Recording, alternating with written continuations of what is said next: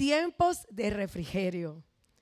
Entonces de la presencia del Señor vendrán tiempos de refrigerio y Él les enviará nuevamente a Jesús, el Mesías designado para ustedes. Y te pregunto honestamente en el día de hoy, ¿cuántos necesitan experimentar tiempos de refrigerio de parte del Señor?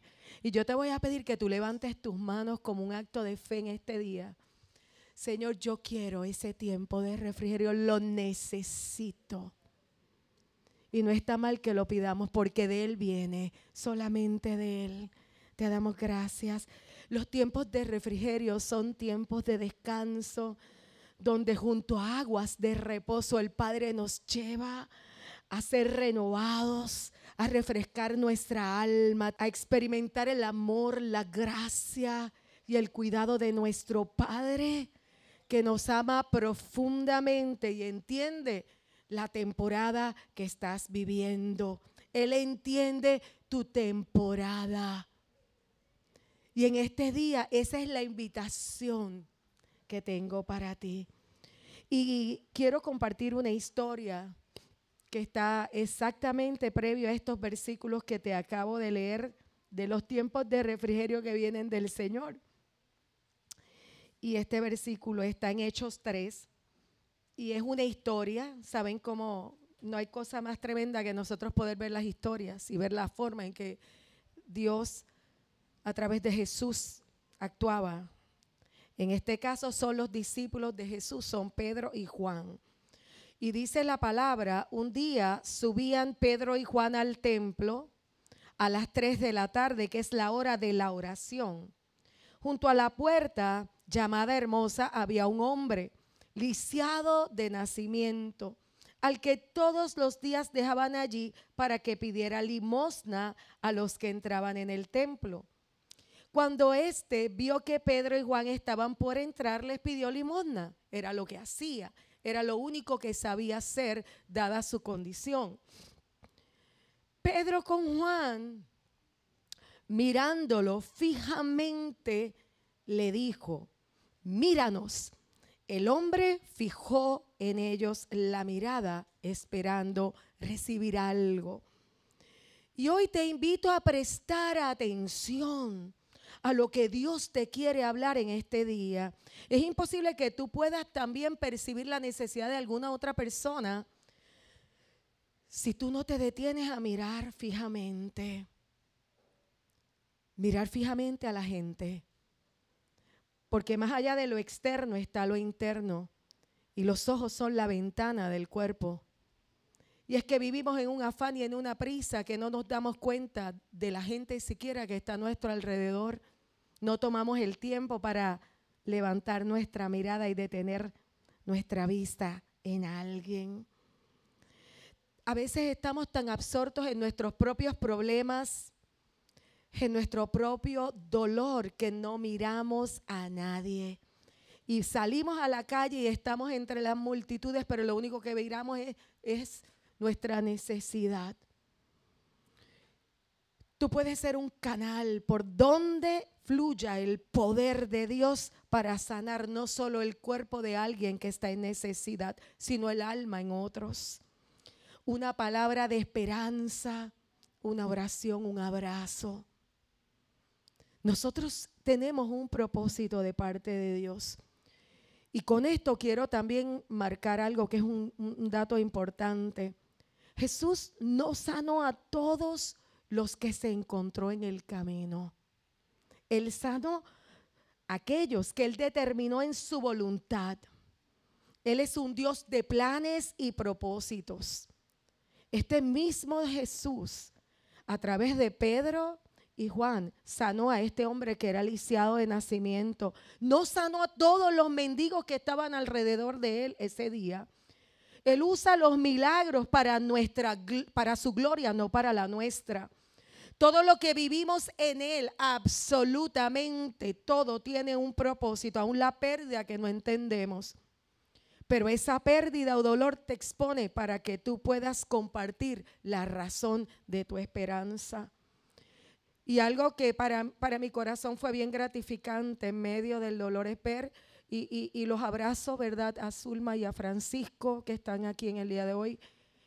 De igual manera a la familia de, de Freddy Winda, de la misma manera a Ricky Pérez, que también está aquí, que en días recientes también perdió a su abuela.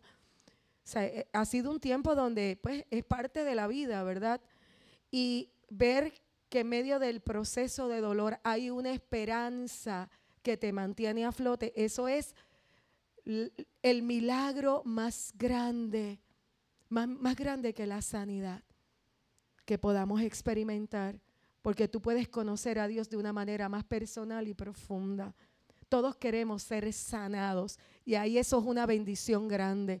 Pero cuando Dios te dice que no, también Él sigue siendo Dios. Y sigue siendo bueno y sigue siendo fiel. Y qué bueno cuando está presente y podemos abrazarnos de Él atravesando los valles. Tu vida tiene un mensaje poderoso de cómo Dios ha estado presente en el pasado, está presente ahora y estará presente para siempre. Como Él es un Dios de detalle, cómo te ha ayudado a atravesar los valles de la vida y los montes de dificultades, de desafíos. Y es en ese momento que Pedro y Juan miran detenidamente a, a este lisiado que no tiene nombre. Y se desata el milagro. No tengo plata ni oro, declaró Pedro, pero lo que tengo te doy. En el nombre de Jesucristo de Nazaret, levántate y anda. Y tomándolo por la mano derecha lo levantó y al instante los pies y los tobillos del hombre cobraron fuerza. De un salto se puso en pie y comenzó a caminar. Luego entró con ellos en el templo con sus propios pies saltando, alabando a Dios estos discípulos no contaban con recursos materiales, económicos, pero dieron por gracia lo que por gracia habían recibido. El corazón de ellos estaba lleno de qué? De compasión al ver la necesidad que tenía este hombre que estaba en la puerta. Pero no fue hasta el momento en que fijaron su mirada en él, que lo miraron a los ojos que pudieron percibir la necesidad que él estaba experimentando. Y en esta hora, ellos, quiero que pienses por un momento que ellos estaban dando por gracia lo que por gracia habían recibido. Su corazón estaba lleno de compasión. Y en el día de hoy te, invito a reflexionar por un momento en las cosas que Dios te ha dado ¿Qué te ha dado el Señor? ¿Qué riqueza te ha dado el Señor? ¿Estás mirando la necesidad a tu alrededor? ¿Estás dando gracias a Dios por lo que tú has recibido hasta este momento? ¿Estás listo para dar por gracia lo que por gracia has recibido? Y y que de repente este proceso que ellos estaban viviendo se convirtió en una oportunidad. Porque cuando todo el pueblo, dice la Biblia, lo vio caminar y alabar a Dios, lo reconocieron como el mismo hombre que acostumbraba a pedir limosna sentado junto a la puerta llamada Hermosa. Y se llenaron de admiración y asombro por lo que había ocurrido. Mientras el hombre sería aferrado a Pedro y a Juan, toda la gente que no salía de su asombro corrió hacia ellos al lugar conocido como el pórtico de Salomón. Al ver esto, Pedro les dijo, pueblo de Israel, ¿por qué les sorprende lo que ha pasado? ¿Por qué nos miran como si por nuestro propio poder o virtud hubiéramos hecho caminar a este hombre? Hubo una oportunidad que fue abierta por ese milagro, por esa experiencia que pasó. Y ellos aprovecharon esta oportunidad para predicar el mensaje. Toda experiencia que tú y yo vivimos es una oportunidad. Y así deberíamos verlo. Aun cuando parezca complejo lo que vemos, son los mejores tiempos para la iglesia, para el cuerpo de Cristo, aun a pesar de lo que puedas estar mirando a tu alrededor. Y te hago una pregunta en el día de hoy. ¿Tú lo crees? ¿Crees que este es el mejor tiempo? ¿Crees que la gloria postrera será mayor que la primera? ¿Crees que el derramamiento que viene a traer el Espíritu Santo en este tiempo sobre toda carne será tan poderoso y tan poderoso que vendrán del Señor tiempos de refrigerio en medio del caos, en medio de la guerra, en medio de lo que sea que tengamos que vivir? Eso es su promesa y sus promesas son la verdad. Y en el día de hoy le pido al Espíritu Santo, al Espíritu de Dios, que nos permita a nosotros experimentar esos tiempos de refrigerio que declara la palabra. Y me gusta la forma, ¿verdad? En que Pedro le pregunta a la gente, pero porque le sorprende lo que ha pasado. Esto que está pasando es algo que se da de manera natural, que se da, ¿por qué? Porque nosotros tenemos un hacedor de milagros. Tenemos un Dios que es todopoderoso. Tenemos un Dios que es grande y que es fiel.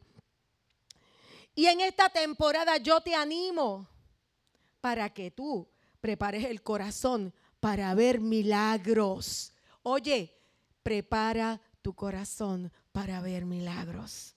No puedes pensar que este es un tiempo donde todo es A mí me gusta como yo él lo trae cuando está orando. Él dice, al final en Cristo nosotros nunca perdemos, porque lo que perdemos aquí lo tenemos allá. Nosotros podemos perder aquí, pero al final todos los creyentes terminarán sus días en victoria. ¿Por qué? Porque Él es el vencedor y de Él vienen los tiempos que necesitamos de creer, de ser investidos de poder, de ser refrescados en su presencia. Y me gusta la forma en que el apóstol Pedro habla cuando está explicando el milagro que acaban de ver. Porque más que el milagro físico de ese hombre, él estaba señalando al dador de los milagros. Y decía, el Dios de Abraham, de Isaac y de Jacob, el Dios de nuestros antepasados, ha glorificado a su siervo Jesús. Ustedes lo entregaron y lo rechazaron ante Pilato, aunque éste había decidido soltarlo. Rechazaron al santo y justo y pidieron que se indultara a un asesino. Mataron al autor de la vida. Pero Dios lo levantó de entre los muertos y de eso somos nosotros testigos. Por la fe en el nombre de Jesús, Él ha restablecido a este hombre a quien ustedes ven y conocen. Esta fe que viene por medio de Jesús lo ha sanado por completo, como le consta a ustedes. Y quiero decirte en este día que es tan importante para nosotros que no perdamos de perspectiva que aquí el valor del milagro de sanidad es de esa sanidad de todo el ser. Es más importante que la sanidad del cuerpo, aunque la sanidad del cuerpo también es válida y es parte de las promesas de Dios para su pueblo. Y quiero que veas algo importante porque en este momento Él está trayendo una verdad a relieve de un proceso que quizás ellos no habían entendido. Él está explicando, ustedes mataron a Jesús, pero ese que murió, nosotros lo vimos resucitar. Y te queremos decir que Él fue, la fe en ese hombre fue la que restableció la salud de Él. ¿Por qué te digo esto? ¿Por qué? Porque muchas veces el pensamiento humano se convierte en más importante que la verdad. Y nos damos cuenta que la gente pregunta de todos los asuntos, ¿qué tú piensas? ¿Qué tú piensas? ¿Por qué? Porque la verdad se ha convertido en algo que es relativo, pero la verdad que Dios ha declarado tiene un peso que es eterno. Y quiero recordarte que donde el en un tiempo como este donde el enemigo está gobernando los pensamientos de muchos, se nos presentan oportunidades cada día que nosotros no debemos desaprovechar. Todos tenemos tiempos y oportunidades. Me gusta como Saúl le dijo, Samuel le dijo a Saúl, cuando iba a cumplir su llamado, cuando se cumplan estas señales que has recibido, podrás hacer todo lo que esté a tu alcance, pues Dios estará contigo. Si Dios te está enviando algo, créeme y ten la certeza en tu corazón que Dios está contigo. Lo que Dios ponga delante de ti para hacer, hazlo. Este es el tiempo. ¿Sabes lo que esto representa para ti? En muchos momentos vas a dejar, tener que dejar el lugar cómodo donde nos acomodamos, ¿verdad? Donde nos metemos. Que tú conoces por lo que Dios te está pidiendo. Gente, es un tiempo donde Dios nos está pidiendo que salgamos de nuestra zona de comodidad para señalar a Jesús, para traer el mensaje. Te quiero recordar en este día que cada oportunidad te conecta con tu propósito y cada oportunidad te dirige a tu destino. Y mira cómo vemos la esperanza en acción en este versículo. Y me encanta porque cuando tú lo analizas y, empiezas a mirarlo profundamente, tú te das cuenta que el mensaje de Dios nunca viene con la intención de condenar a la gente y hacerla sentir mal, hacerla sentir culpable y miserable. Eso de que tú vayas a la iglesia y salgas sintiéndote miserable, eso no está en el corazón de Dios.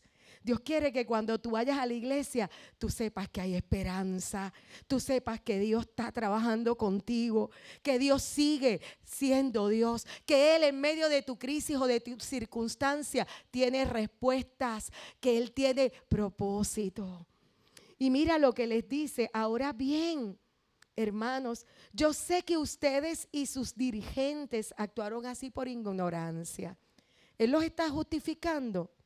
Él está diciendo la condición que estaban atravesando ellos. Le dijo, yo sé que lo hicieron por ignorancia, pero de este modo Dios cumplió lo que de antemano había anunciado por medio de su profeta, que su Mesías tenía que padecer. Y ahí es que viene este mensaje.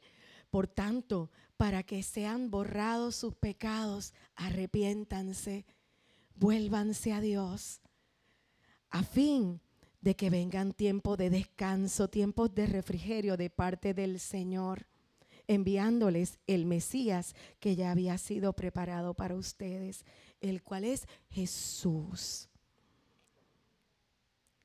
Es el milagro más grande. Conocer a Cristo, el Cristo resucitado y ser transformado por su Espíritu. Y tengo que mirar atrás a Pentecostés. ¿Por qué? Porque hay un mismo mensaje. Y tú dices, un mensaje de arrepentimiento y volvernos a Dios para que sean borrados nuestros pecados. ¿Y qué tiene que ver con los tiempos de descanso? Que mis pecados sean borrados. Vamos a mirar un poquito más. Y tengo que remontarme al sermón de Pedro en Pentecostés. Mira lo que pasó con ellos. Y él le dijo, pueblo de Israel, escucha. Dios públicamente aprobó a Jesús de Nazaret para hacer milagros poderosos, maravillas y señales por medio de él, como ustedes bien saben, pero Dios sabía lo que iba a suceder y su plan predeterminado se llevó a cabo cuando Jesús fue traicionado. Con la ayuda de gentiles sin ley, ustedes lo clavaron en la cruz y lo mataron. Pero Dios lo liberó de los terrores de la muerte y lo volvió a la vida, pues la muerte no pudo retenerlo bajo su dominio. Por tanto, sépalo bien que a este Jesús, quien ustedes crucificaron, Dios lo ha hecho Señor y Mesías. Cuando ellos escucharon este mensaje,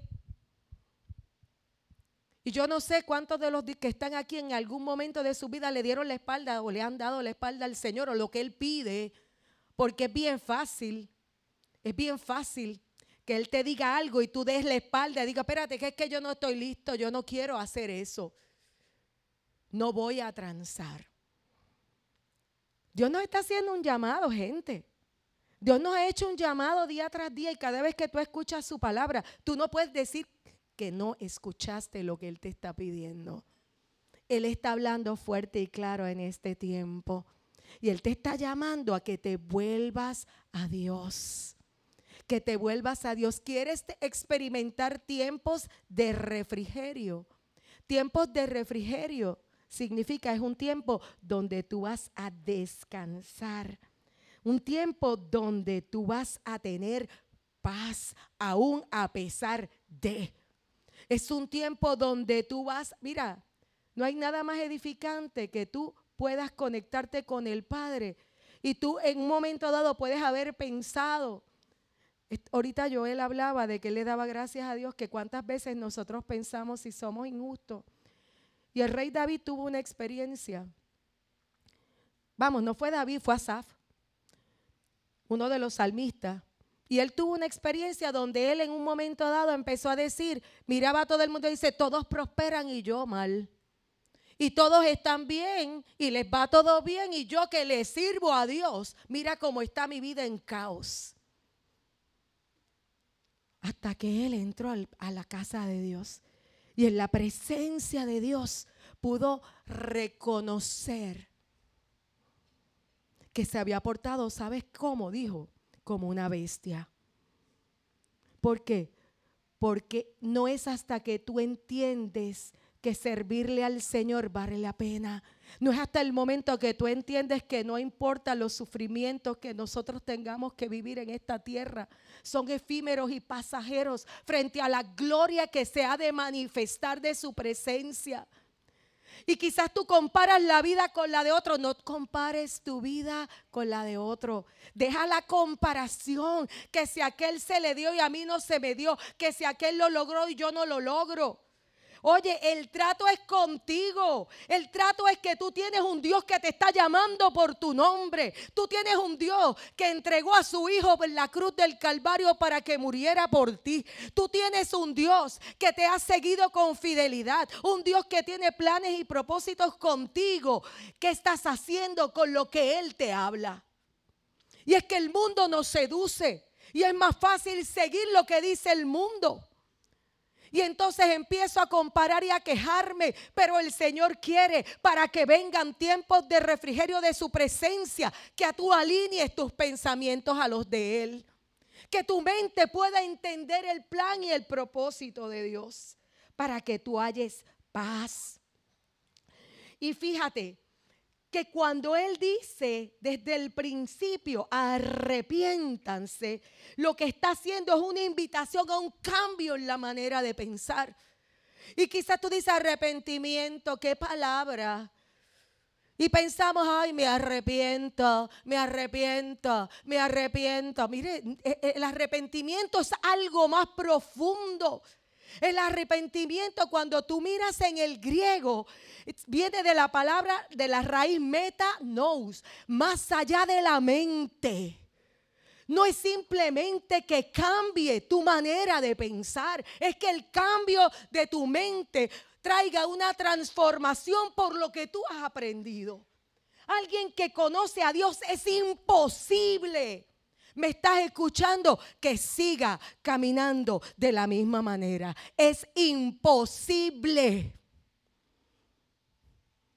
Y si tú no has experimentado la transformación, yo te invito a tener una experiencia real con Jesucristo, el Hijo de Dios. ¿Por qué? Porque marca la diferencia en tu mente y en tu corazón. Cuando tú abres las escrituras y esa palabra comienza a ser revelada y tú empiezas a entender los principios del reino de Dios, tú tomas una decisión. Y esa decisión la tienes que tomar cada día de tu vida, porque lamentablemente nuestros pensamientos no son como los de Él. Y muchas veces justificamos y tenemos unas líneas de pensamiento que son opiniones personales. Y por mucho tiempo hemos vivido por opiniones personales. Pero ha llegado el tiempo y ha llegado la hora donde el Padre nos está llamando a permitir que el Espíritu de verdad nos guíe a toda verdad que nosotros caminemos escuchando a Dios, escuchando su consejo, que su palabra se grabe en nuestro corazón, que no sea una palabra muerta dentro de nosotros, que sea una palabra que cobre vida, que se dunamis del cielo, el poder de Dios para salvar, tenga el efecto profundo en cada uno de nosotros. Una transformación que ya no seamos los mismos. ¿O es que acaso no estás harto de pasar por lo mismo siempre? ¿No estás cansado de seguir fallando de la misma manera? De seguir embarrándola siempre de la misma forma. El Espíritu Santo quiere transformarte. Y eso es parte de lo que viene con el llamado al arrepentimiento. Pedro les hablaba de su pecado, pero como te dije ahorita, no quería hacerlos sentir mal. El objetivo era animarlos a arrepentirse y a creer en Dios. De verdad, de verdad. Sabes que no es hasta que llega el día difícil donde tu fe es probada, que tú sabes si crees o no crees. Vamos, para decirte más, no es hasta el día que tú enfrentas la muerte cara a cara, que tienes que tocarla, que tienes que abrazarla, que tienes que vivir por los efectos de ella, que se sabe si tú le crees a Dios o no le crees. Y como yo les digo que te den un diagnóstico, ahí se sabe si tú crees o no crees. Te queda un tiempo, estás listo. Y si algo me, me, da satisfacción en este proceso es que las dos personas que han fallecido en estos días estaban listas. Y yo hablé personalmente con Freddy, que fue mi discípula amada, desde nena, como te digo, discípula amada, porque se convirtió conmigo cuando llegó. Todo lo que sabía del Señor lo aprendió acá. Y cuando llegó el momento, yo le pregunto, ¿estás lista? Y repasamos todo. Y ella me decía, yo sé quién soy y sé a dónde voy. Frente a frente a la muerte. ¿Podrías decir tú lo mismo? Es bueno recordar que el arrepentimiento no significa estar arrepentido, sino es un cambio de dirección. Es un cambio de dirección en el reino de Dios. Estamos llamados a arrepentirnos cada día de nuestros pensamientos propios, alineándolos a lo que Dios quiere de nosotros. En la medida que conocemos más profundamente a Dios y a su palabra, oye, es inevitable. Como decía Rebeca la semana pasada, que el Espíritu Santo es inevitable. Pero cuando tú escuchas la palabra viva de Dios, cuando tú oras y el Espíritu Santo se hace real en tu vida, es inevitable que tú no seas transformado por la palabra.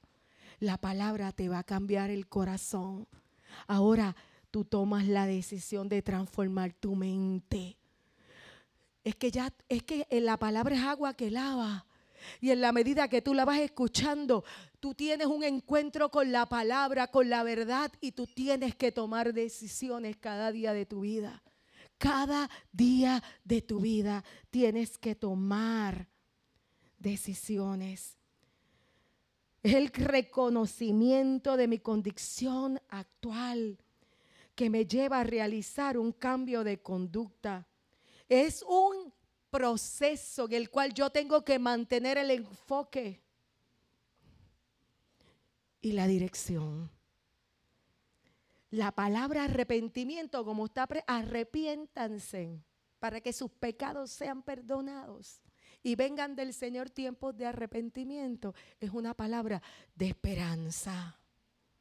Es esperanza. Es esperanza. Y, y quiero decirte que ser cristiano no es darle un botón y hacer cuenta nueva, es que realmente hay una nueva creación que se efectúa en cada uno de nosotros. Todo el que pertenece a Cristo se ha convertido, dice la palabra, en una nueva persona. La antigua vida pasó y una nueva ha comenzado. Y me gusta porque cuando dice que se conviertan, ¿sabes lo que es volverse a Dios? Pero me gusta esta definición más. Es cuando tú tienes que huir a Dios. Y tú dices, ¿cómo que huir a Dios? ¿Cómo es eso? Y para esto es como se conecta con las imágenes en el Antiguo Testamento de lo que era una ciudad de refugio. Cuando alguien era condenado, había cometido un crimen, una falta, que el resultado de esa falta conllevaba muerte pues esta persona iba a una ciudad de refugio y en ese lugar estaba protegido. no lo podían matar. Y estaba salvo de sus enemigos. Jesús es nuestro lugar de refugio.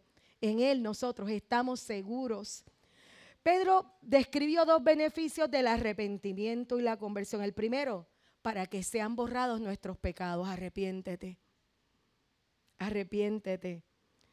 El que se arrepiente y se convierte, se le perdonan los pecados y el registro del mismo es borrado. Estos pecados, dice la palabra, que Él es el que borra nuestras rebeliones por amor de sí mismo y ya no se acuerda de Él.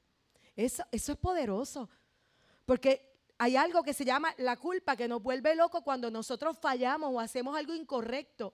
Y algo que trae Dios como promesa para el que se arrepiente es que Él borra tus rebeliones por amor a sí mismo y ya no se acuerda de tus pecados. Y él dice también en su palabra, como la, como la altura de los cielos sobre la tierra, engrandeció su misericordia sobre los que le temen. Cuán lejos está el oriente del occidente, así apartó nuestras rebeliones. Y también dice la palabra que él anuló el acta de decreto que nos era contraria, quitándola del medio y clavándola en la cruz. O sea, que todo lo que tú hiciste, cuando tú te arrepientes, tu deuda queda cancelada. Y lo segundo de arrepentirse y volverse a Dios es que vengan tiempos de refrigerio. Y, y, creo que ellos están esperando, ellos estaban esperando la venida del Mesías, ¿verdad? Pero para nosotros este tiempo de refrigerio tiene una connotación de un tiempo de refrescar. Es como cuando tú estás en el calor, oye, con estos calores de Puerto Rico recientes, ¿verdad? Y beberte algo bien frío. Es tomar una siesta en la tarde cuando estás bien cansado. Es escuchar música y alabanza como escuchar música y eh, alabanza y adoración. En la escritura te habla de diferentes cosas como ellos veían ese tiempo de refrigerio. Y era el día de reposo uno de ellos, en ese tiempo donde ellos separaban esas horas. ¿Para qué? Para disfrutar las bendiciones de Dios. Para deleitarse en la presencia de Dios.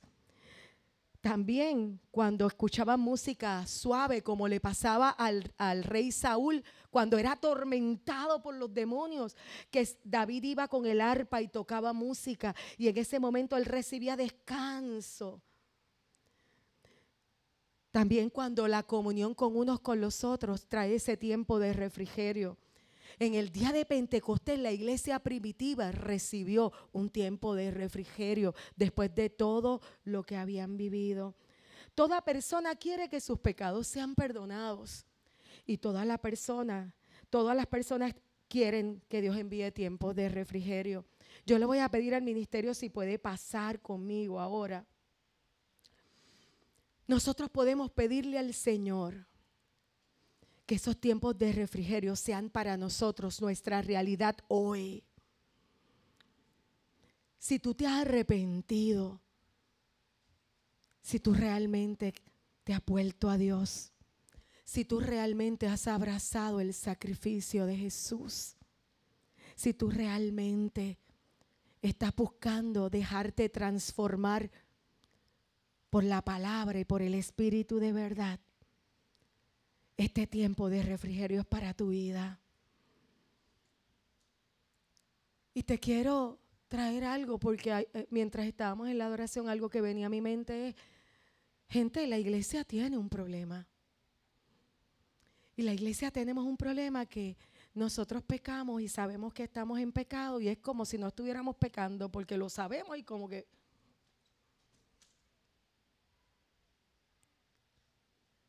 Y yo vengo a decirte que el Espíritu Santo te está avisando, tú quieres tener paz y quieres tiempos de refrigerio en esta temporada. Quieres vivir con la fortaleza que recibe el que está caminando bajo la sombra de su presencia. Tienes que ordenar tu vida. Es el tiempo de ordenar. Mira, tú no puedes tener un pie en el mundo y otro pie en la iglesia porque crees que con eso cumples una cuota de religión. Esto no se trata de cuotas de religión, esto se llama, se trata de una vida, de una vida consagrada, de una vida que ama a Dios, una vida que quiere que esa palabra haga la obra. Y eso es una invitación y una decisión que tienes que tomar tú cada día. Quiero recordarte que la vida cristiana trae muchas dificultades, pero cuando tú tienes paz en tu mente, tú puedes encontrar esos espacios de refugio. Jesús le dijo en, eh, escrito en el Evangelio de Juan, les he dicho todo lo anterior para que en mí tengan paz. Aquí en el mundo van a tener muchas pruebas y tristeza, pero anímense porque yo he vencido al mundo. Tú puedes vencer. Tú te puedes levantar de ese ciclo que te ha mantenido cautivo. Oye, porque luchas con el temor y luchas con la ansiedad, pero sin embargo están dando una película de misterio y de terror y tú dejas el televisor prendido y la ves hasta el final. Y no te das cuenta que esas películas lo que están abriendo son puertas también en el mundo espiritual. ¿O de dónde tú crees que nacen todas esas perversidades y cosas horribles que vemos en, la, en las películas de terror? Estamos cerca de la celebración de Halloween. Esa es tu responsabilidad y es tu decisión lo que tú vas a hacer con esa festividad. Porque tú sabes lo que representa. Tú decides. Pero vuelvo a llevarte a lo que traía al principio. Queremos la bendición de Dios y queremos paz. Pero nos casamos con el mundo y con las cosas que hace el mundo.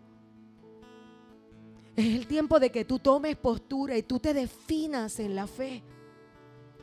Jesús dijo, yo les dejo un regalo. Es paz en la mente y en el corazón.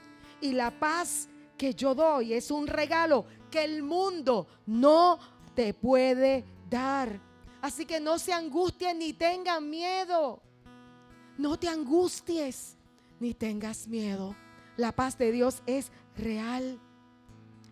Pues ni siquiera dice también la palabra, Cristo vivió para agradarse a sí mismo, como dicen las escrituras. Los insultos de aquellos que te insultan, oh Dios, han caído sobre mí.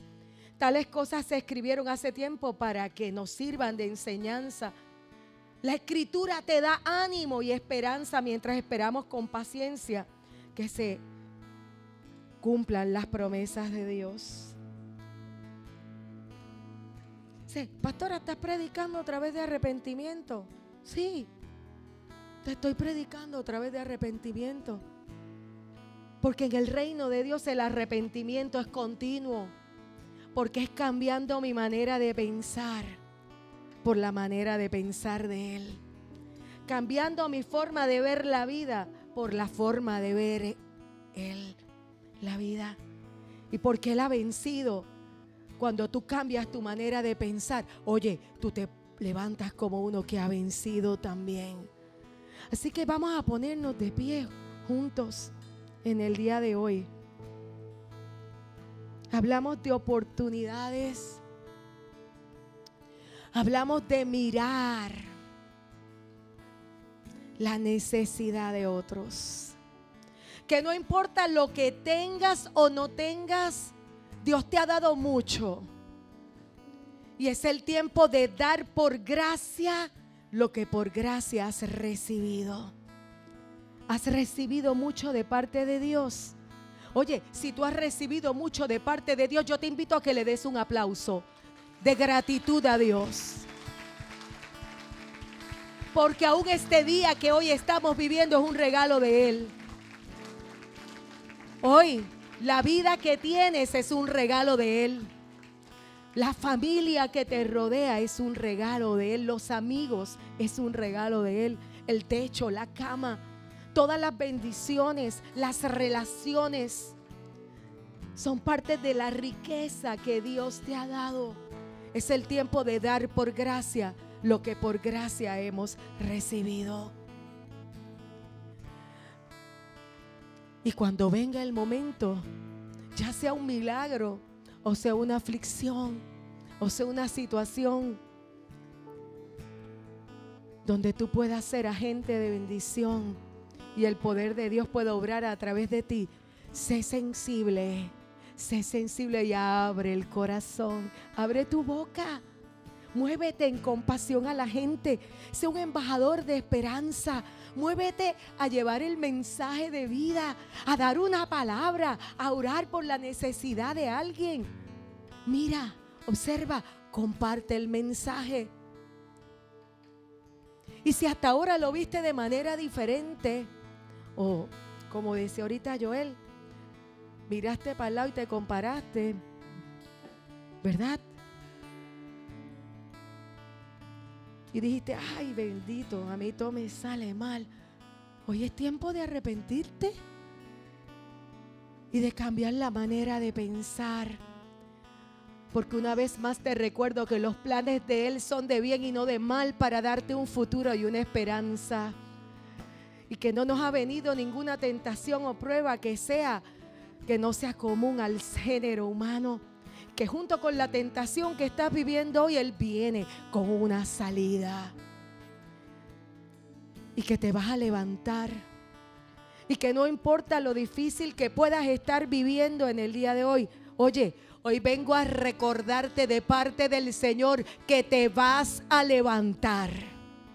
Te vas a levantar. Te vas a levantar. Y el Señor quiere traer restauración sobre tu vida y sobre tu casa.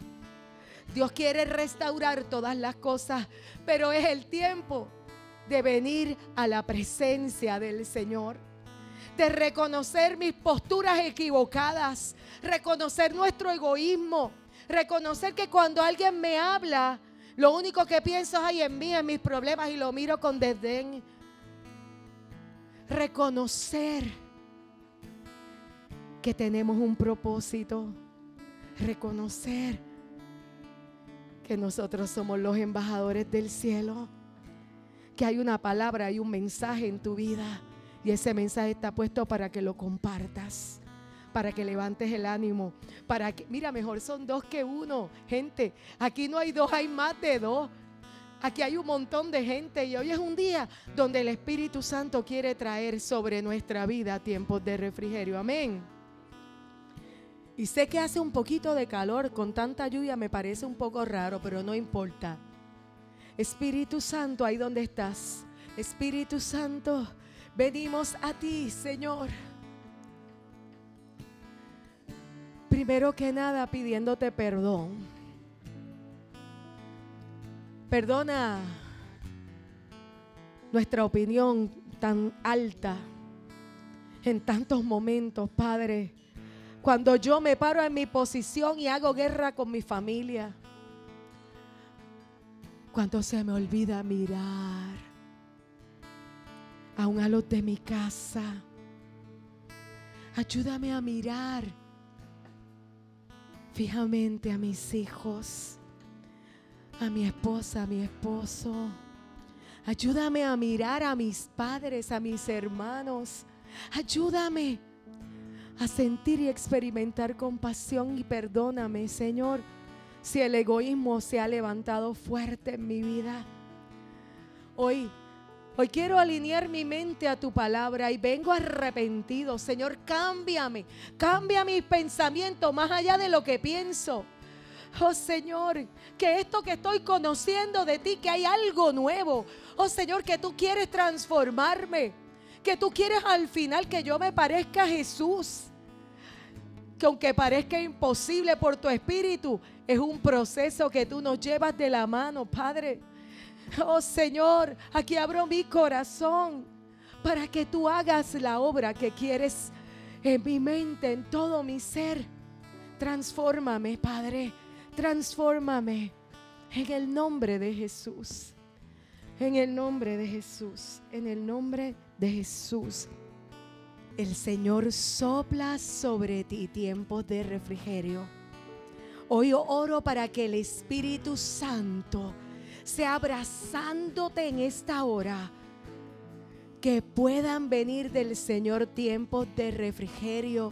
Que tu corazón se alinee a lo que Dios está pidiéndote en este tiempo. Que no resistas su voz y camines en obediencia. Hoy, en el nombre de Jesús, oro sobre ti paz. oro, oro sobre ti gozo, oro sobre ti nueva fuerza y que el Espíritu Santo viene sobre ti y te visita en el nombre de Jesús. Puedes comunicarte con nosotros al 787-755-0090. Que Dios te bendiga.